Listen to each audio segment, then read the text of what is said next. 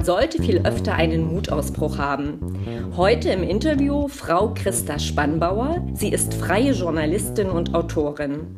Sie sucht in ihren Filmen, Vorträgen und Büchern nach Antworten zu einem gelingenden Leben und tritt für ein gesellschaftspolitisch engagiertes Leben ein. Ganz herzlich willkommen, Frau Christa Spannbauer. Ja, hallo meinerseits.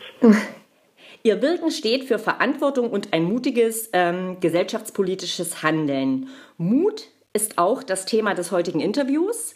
Ähm, bekannt sind Sie unter anderem zu dem Film Mut zum Leben, den Sie gemeinsam mit Thomas Gonjor gemacht haben. Ein Film über die Überlebenden von Auschwitz. Und ich möchte Ihnen zu diesem Thema heute vier plus eine Frage stellen. Die erste Frage, was heißt Mut für Sie? Ja, Mut heißt ja ähm, zuerst einmal, sich, äh, sich ein Herz zu fassen und meines Erachtens sich immer der eigenen Angst zu stellen. Also Mut ohne Angst ist ja gar nicht machbar. Also das heißt erst einmal, sich, sich der eigenen Angst zu stellen, in das eigene Herz äh, zu blicken und an die Orte zu gehen, das hat Pema Schödron, eine buddhistische Lehrerin, mal sehr schön ausgedrückt, an die Orte zu gehen, äh, die man fürchtet. Und diese Orte, die sind ja für jeden natürlich jetzt unterschiedlich. Mir aber ganz wichtiger Ort für uns, für uns alle ist es, äh, ist der Ort der Zivilcourage. Mhm. Ähm, das ist ein Bereich, in dem wir gerade jetzt, glaube ich, alle sehr gefordert sind. Den Mund aufmachen, für Schwächere eintreten. Also wirklich jede Gelegenheit und, und wir sind mit so vielen, so vielen äh, Möglichkeiten, unseren Mut zu zeigen, tatsächlich im täglichen Leben ähm, konfrontiert das auch zu tun. Das heißt auch den Mutmuskel, man kann da wirklich von einem Muskel sprechen, äh, auch zu trainieren. Also es nicht hinzunehmen, wenn andere Menschen ähm, andere diskriminieren oder wenn Schwächere ausgegrenzt werden. Das beginnt ja bereits am Arbeitsplatz. Schaue ich denn zu, wenn ein Kollege gemobbt wird oder wenn ich im Kaufhaus bin, ähm, schaue ich zu, wenn ein, wenn ein Kind geschlagen wird oder wenn irgendwo auf der Straße ein Hund getreten wird. Also es gibt äh, so viele Möglichkeiten, wirklich präsent zu sein und, äh, und mutig zu sein. Und das heißt ähm, auch, ich glaube, da hat Ingeborg Bachmann uns vor eine ganz große Aufgabe gestellt, die Tapferkeit vor dem Freund. Mhm. Es ist ja gar nicht so oft die Tapferkeit vor, vor denen, die, die eine andere Meinung haben, sondern die Tapferkeit gerade bei Freunden oder bei Familienangehörigen für die eigene Meinung einzustehen, gerade dann, wenn sie abweicht vom Mainstream. Wir wollen ja alle immer zur Gruppe dazugehören, aber hier wirklich die Tapferkeit, mal aus der Gruppe auszuscheren, das ist Zivilcourage, zu sagen, nee, das trage ich nicht mit, hier habe ich eine ganz andere Meinung, hier möchte ich einstehen für, für Schwächere oder für Menschen, die jetzt hier verbal oder eventuell auch durch anderes äh, ausgegrenzt äh, werden. Also immer einstehen für, für, das halte ich, Mut halte ich immer für einstehen für Schwächere oder für Menschen, die, die wirklich ausgegrenzt sind. Und ich glaube, nie war das so wichtig wie gerade jetzt in dieser gesellschaftlichen, brisanten Situation, in der wir uns ja befinden. Mhm. Wann waren Sie denn ähm, persönlich das letzte Mal mutig? Können Sie sich da erinnern? Für mich persönlich, ähm, wenn, ich, wenn ich es so reflektiere, war es wohl, als ich, ähm, ich hatte im letzten Jahr einen, einen Herzinfarkt.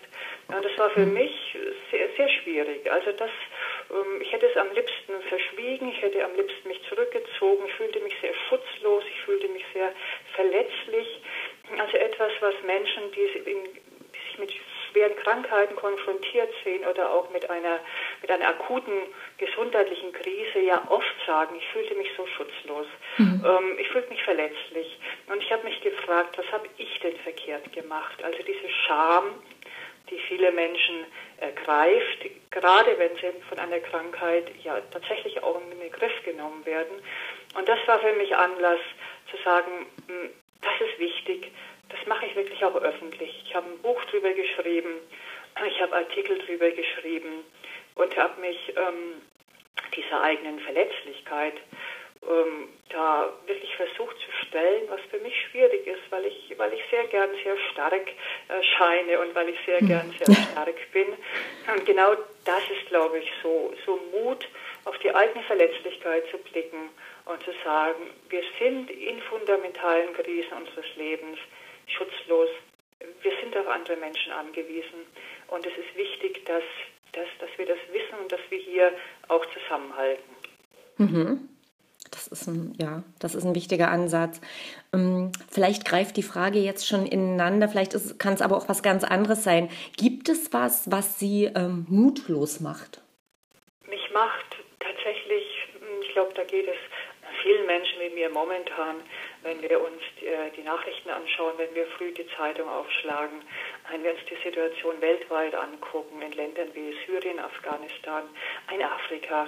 Es ist, es ist ja ein unermessliches Leid, mit dem wir da tagtäglich äh, konfrontiert sind. Und ich glaube, es macht manche Menschen wirklich ein bisschen, äh, bisschen tatsächlich mutlos oder man ist überwältigt mhm. von, von der Not in der Welt. Aber für mich ist das genau der Punkt, wo wir, wo wir überlegen müssen, jeder von uns, Mut zu schöpfen und zwar zu überlegen, was kann ich denn konkret äh, tun? Hm, was kann ich denn ganz konkret tun, um zumindest ein oder zwei oder drei oder, oder ein paar Menschen dieses Leid ein bisschen äh, lindern zu können? Also wir können in die Flüchtlingsheime gehen, wir können hier vor Ort so viel, so viel tun, um wieder Mut zu schöpfen und den bekommen wir tatsächlich, wenn wir uns ähm, wenn wir uns einsetzen für andere. Das ist eine Erfahrung, die ich immer wieder mache und ich glaube, die viele Leute machen, die sich mutig für andere einsetzen. Es gibt uns eine ungeheure Kraft und es gibt uns selbst ja so viel äh, zurück und so viel, so viel Glück wieder im eigenen Leben. Mhm. Und ich glaube, dafür können wir auch, äh, auch dankbar sein für unser gutes Leben. Ja, was würden Sie denn persönlich wagen, wenn Sie wüssten, Sie könnten nicht scheitern? Also was wäre denn so gesprochen Ihr persönlicher Mutausbruch? Ich glaube, das ist so, so eine, eine, eine Sehnsucht. Jeder trägt ja so ein paar Sehnsuchtsorte oder so eine Sehnsucht von einem anderen Leben in sich. Bei mir, glaube ich, mhm. wäre es, wäre es ähm, mit Menschen am, am Meer zu leben, mit ganz vielen Tieren aber auch einen Ort zu schaffen, wo, wo andere Zuflucht bekommen könnten und wo, ja, wo eine äh, Solidargemeinschaft sich wirklich bildet in einem, in einem, äh, in einer Gemeinschaft. Mhm. Schönes Bild. Was, was ist Ihr persönlicher Muttipp an die Zuhörer? Also ich bin davon überzeugt, und das ist ja auch die Wissenschaft, so wie Tanja Sicker, dass wir Mut einüben können, dass es etwas ist, was wir trainieren, trainieren können. Und für mich helfen da tatsächlich Vorbilder. Also ich persönlich bin sehr, sehr glücklich, dass ich Menschen treffen konnte auch, und auch begleiten kann, die mir hier wirklich ein Vorbild sind an, an Mut und an gelebter Mitmenschlichkeit und ähm, sich nicht unterkriegen zu lassen, selbst von den schlimmsten äh, Geschehnissen, die an den Menschen ähm, passieren können. Also ich spreche hier ganz konkret von von vier Überlebenden von Auschwitz, die ich begleiten mhm. durfte und die ich auch heute noch ähm, persönlich immer wieder treffe. Und das gibt mir, das gibt mir sehr viel Mut. Wir können uns tatsächlich an Vorbildern, an Menschen, die etwas erlebt haben, was uns Gott sei Dank und hoffentlich erspart bleibt, aber die damit etwas gemacht haben, was uns wirklich Mut gibt, ähm, dass der Mensch vielleicht der vielleicht größer ist als sein Schicksal. Ich wage das mal einfach mhm. zu sagen. Aber Vorbilder sind ganz wichtig. Sollte sich jeder Mensch wirklich ein, zwei Vorbilder ähm, nehmen. Es gibt die großen, es gibt äh, Mahatma Gandhi, es gibt Nelson Mandela, es gibt so viele Menschen, die sich dem Nationalsozialismus entgegenstellen, mutige Menschen. Und an ihnen können wir tatsächlich wachsen und persönlich reifen. Das wäre mein persönlicher Tipp. Mhm. Ich sage ganz herzlich Danke an Frau Christa Spannbauer. Mehr zu ihrem Wirken können Sie auf ihrer Website beziehungsweise demnächst auch im Blog lesen. Und ich freue mich, wenn wir demnächst nochmal voneinander hören. Ganz herzlichen Dank. Ja, ich danke Ihnen.